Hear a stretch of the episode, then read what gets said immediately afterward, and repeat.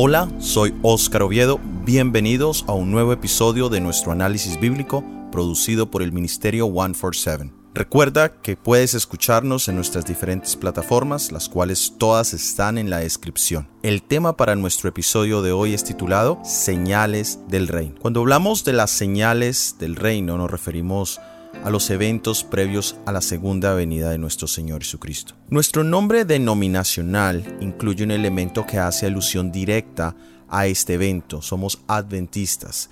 Creemos en el segundo advenimiento de nuestro Señor Jesucristo. Pero esta temática no es exclusiva de los adventistas ni es de tiempos recientes. Ya desde el Antiguo Testamento encontramos referencias a este día llamado el Día del Señor como un día que hacía referencia a un día del juicio, de la maldad, el pago por la violencia, el día de venganza, el día de retribución, como aparece en Amos capítulo 2, versículo 7 o Malaquías 3, 5, Oseas 9, 7 y muchos más. También Daniel capítulo 2, versículo 44 nos presenta un reino que de destruirá todos los reinos terrenales, pero Él nunca será destruido y permanecerá para siempre. En el libro de Isaías, en el libro de Ezequiel, encontramos múltiples referencias a una restauración de este mundo, al establecimiento de un lugar llamado paraíso. Ya en el Nuevo Testamento, una vez se cumplió todas las profecías de la primera venida del Mesías, su segunda venida toma más importancia y más relevancia en la predicación de la palabra. Y es allí en el Nuevo Testamento donde encontramos más elementos acerca de cómo sería esa segunda venida. Por supuesto, la mayoría de los creyentes de la iglesia cristiana tenían la seguridad de que esa aparición sería muy pronto. Era tanto su anhelo, tanto su deseo de ella, que percibían como si fuera un evento que sucedería dentro de sus mismos días. El apóstol Pablo hace referencia a él en el libro de Tesalonicenses cuando dice, y aquellos que hayamos quedado, haciendo una alusión de él como parte de aquellos que estarán vivos en el momento en que nuestro Señor Jesucristo.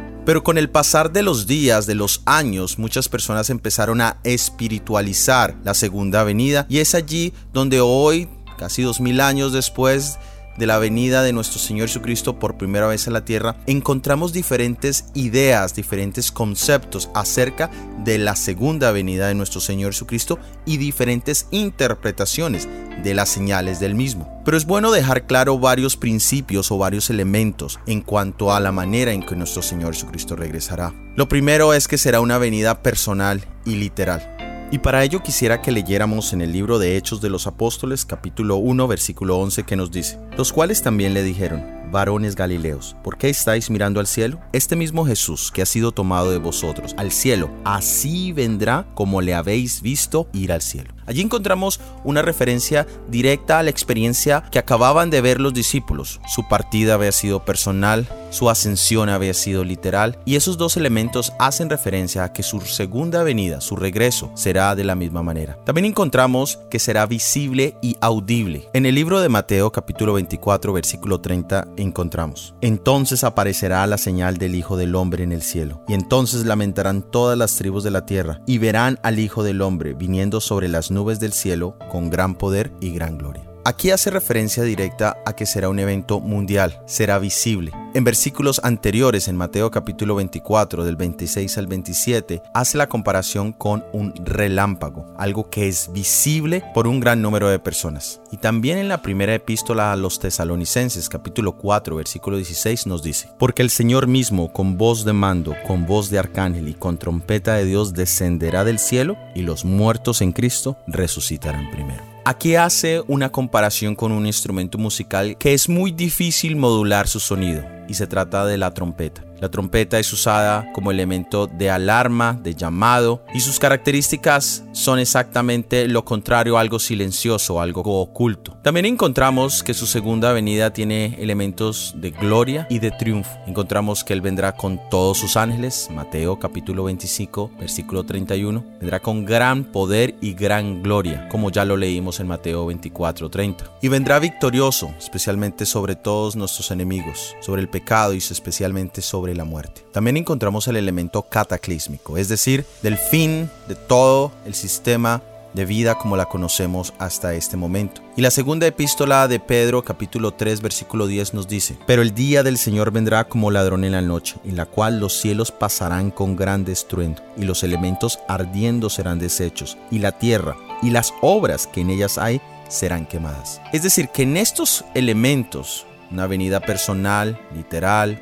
visible, audible, gloriosa y triunfante, pero también definitiva para todos los que estemos en este mundo. No deja la posibilidad de una segunda oportunidad para algún grupo en especial, sino dice todo será destruido y por supuesto los que le hayan esperado serán llevados junto con él. También encontramos un elemento interesante y es un elemento de sorpresa. Mateo hace referencia comparándolo con la llegada de un ladrón en la noche. También encontramos en Mateo 25 la parábola de las diez vírgenes, donde todas están esperando, pero no saben exactamente el momento en el que el novio aparecerá. También Mateo capítulo 24 lo compara con el diluvio y menciona el hecho de que aunque sabían que algo sucedería, no sabían con exactitud el momento en que empezaría. Primera de Tesalonicenses capítulo 5 versículo 3 lo compara con los dolores de parto. Dice, cuando digan paz y seguridad, entonces vendrán sobre ellos destrucción repentina, como los dolores a la mujer encinta y no escaparán. Estos elementos nos invitan a una preparación diaria y diligente. Por supuesto, cuando pensamos en la preparación que se necesita para ese momento y sin saber cuándo sucederá y añadiendo el elemento de fragilidad que tenemos todos en nuestras vidas, la falta de seguridad de poder garantizar nuestros días en esta tierra, nos invita a vivir un día a día como si ese fuese nuestro último día en esta tierra, como si ese fuese el día en que Jesucristo regresará. Y por eso Primera de Tesalonicenses capítulo 5, versículo 6 nos invita diciendo, Por tanto, no durmamos como los demás, sino velemos y seamos sobrios, porque los que duermen, de noche duermen, y los que se embriagan, de noche se embriagan. Pero nosotros somos del día, somos sobrios, habiéndoos vestido con la coraza de fe y de amor, y con la esperanza de salvación como yelmo. Ahora, cuando hablamos de las señales, de ese reino, las señales de su segunda venida. Hay tres capítulos en particular que hablan extensamente de las señales de la segunda venida de nuestro Señor Jesucristo. Está Mateo capítulo 24, está Marcos capítulo 13 y está Lucas capítulo 21. En el libro de Mateo capítulo 24 encontramos un contexto interesante. Jesucristo en el capítulo 23 había tenido un diálogo profundo con los fariseos y viene saliendo del templo. Y ha hecho ya una predicción de que ese templo no dudaría para siempre. Y allí sale hacia el monte de los olivos. Y es allí donde surge esta pregunta. Mateo 24, versículos 3 y 4 dice, Y estando él sentado en el monte de los olivos, los discípulos se le acercaron aparte diciendo, Dinos cuándo serán estas cosas y qué señales habrá de tu venida y del fin del siglo. En la mente de los discípulos, el haber escuchado que el templo volvería a ser destruido era, por decirlo así en una expresión, era el fin del mundo. Y entendían que ese fin del mundo estaba unido con su segunda venida. Es decir, que ellos en su mente tienen tres temas y están buscando las señales o los elementos para descubrir cuándo esos tres eventos sucederían en su mente en un solo momento. Y es interesante porque cuando leemos su respuesta encontramos que hay elementos que se cumplieron en la destrucción de Jerusalén y que tienen una doble aplicación hacia la venida del Señor Jesucristo y es bueno cuando estudiamos estas profecías o estas señales en el contexto de la destrucción de Jerusalén. Eso nos permite poder tener mejor entendimiento de cómo fueron cumplidas estas profecías. El Señor Jesucristo empieza su respuesta de una manera muy interesante en el versículo 4. Respondiendo Jesús les dijo, mirad que nadie os engañe. Nuestro Señor Jesucristo enmarca todas las señales bajo esta advertencia. Es decir, que los elementos físicos, los elementos morales, los elementos de carácter religioso, todos deberíamos tomarlos con mucho cuidado porque el elemento principal es el engaño antes de la destrucción del templo y antes de la venida del Señor Jesucristo. Ahora, en cuanto a las señales específicas, en el libro de Mateo, capítulo 24, versículo 29, nos dice, enseguida después de la tribulación de aquellos días, el sol se oscurecerá, la luna no dará su resplandor, las estrellas caerán del cielo y los poderes de los cielos serán sacudidos. Y para tener mejor entendimiento sobre cuándo sucedieron estos eventos, debemos hacer referencia al libro de Daniel. En el libro de Daniel nos habla de 1200 años de dominación de la Roma papal. Y después de esos eventos empiezan a suceder los eventos previos antes de la segunda venida de nuestro Señor Jesucristo. Y aquí encontramos varios elementos. Encontramos un gran terremoto, encontramos un día de oscuridad total, encontramos la caída de las estrellas. Todos estos eventos marcaron el inicio de las señales de la venida de nuestro Señor Jesucristo. Además de esto nos muestra otros tipos de eventos, nos habla de hambrunas, de pestilencias o enfermedades, epidemias, nos habla de una degradación moral, del aumento de la maldad, también nos habla de la ausencia de amor en el mundo, también nos habla de la ignorancia sobre los diez mandamientos, nos habla de que en el mundo religioso encontraríamos un crecimiento en el conocimiento de la palabra de Dios, la predicación del triple mensaje angélico que aparece en Apocalipsis 14, versículos 6 hasta el 12, pero que también aparecerían muchos falsos cristos y falsos profetas. Y aquí volvemos a recordar la advertencia inicial de Jesucristo, mucho cuidado, no se dejen engañar. Y nosotros hoy, al analizar estas profecías, podemos llegar a, a, la conclusión de que muchas de ellas, por no decir todas, se han cumplido de una manera específica. Y vemos cómo día a día aumentan muchas de ellas. Nosotros los conocedores de la Biblia tenemos un gran peligro y es perder nuestra sensibilidad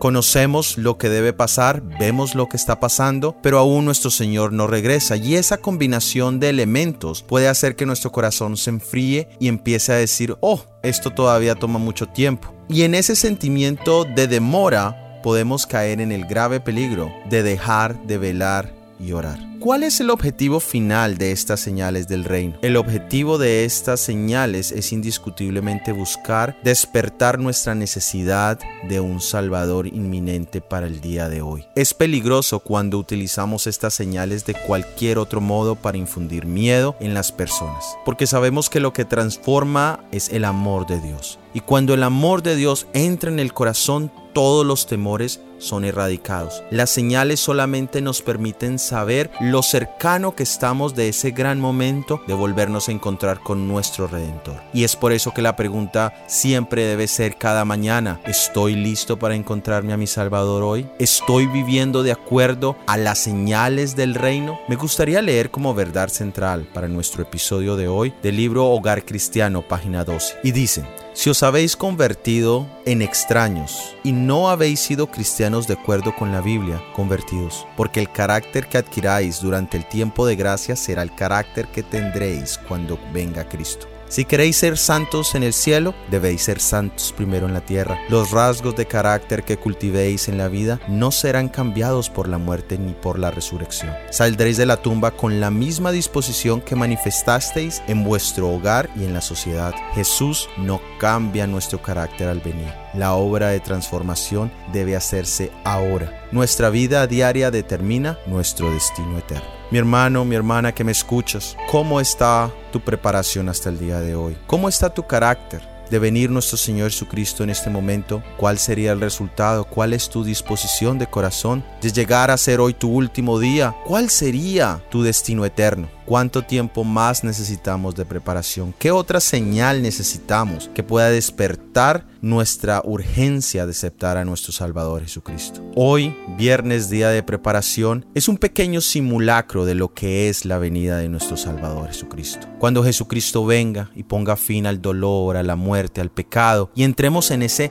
descanso tan anhelado, es lo mismo que nos invita a hacer el día sábado semana tras semana. Es la invitación de poner a un lado todas nuestras obras seculares y entrar en un descanso. Y la pregunta es, ¿cómo ha sido nuestra preparación para este sábado? Hemos dejado todo para el último momento. Nuestro corazón está cargado con tantos problemas, trabajo, preocupaciones, que no logramos entrar en el descanso como debiéramos. El día de preparación es una gran oportunidad para hacer una evaluación personal de cómo está nuestra preparación en vista de las señales del reino. El día sábado, como elemento de comparación con la venida de nuestro Señor Jesucristo, se nos es anunciado con tiempo. Desde el día domingo sabemos que el sábado viene y desde el día domingo empezamos a hacer nuestros preparativos, a planear, a proyectar lo que queremos hacer para que el sábado, para que el día de descanso lo podamos recibir con el espíritu que el Señor Jesucristo quiere que lo recibamos. ¿Ese es el mismo espíritu que tienes para la venida del Señor Jesucristo? De esta manera hemos llegado al final de este episodio del análisis bíblico. Para la próxima semana tendremos el análisis bíblico titulado Asiento en el Reino. Si ha sido de bendición este podcast, por favor compártelo con al menos una persona. Déjanos tus opiniones en los comentarios. Que Dios te bendiga.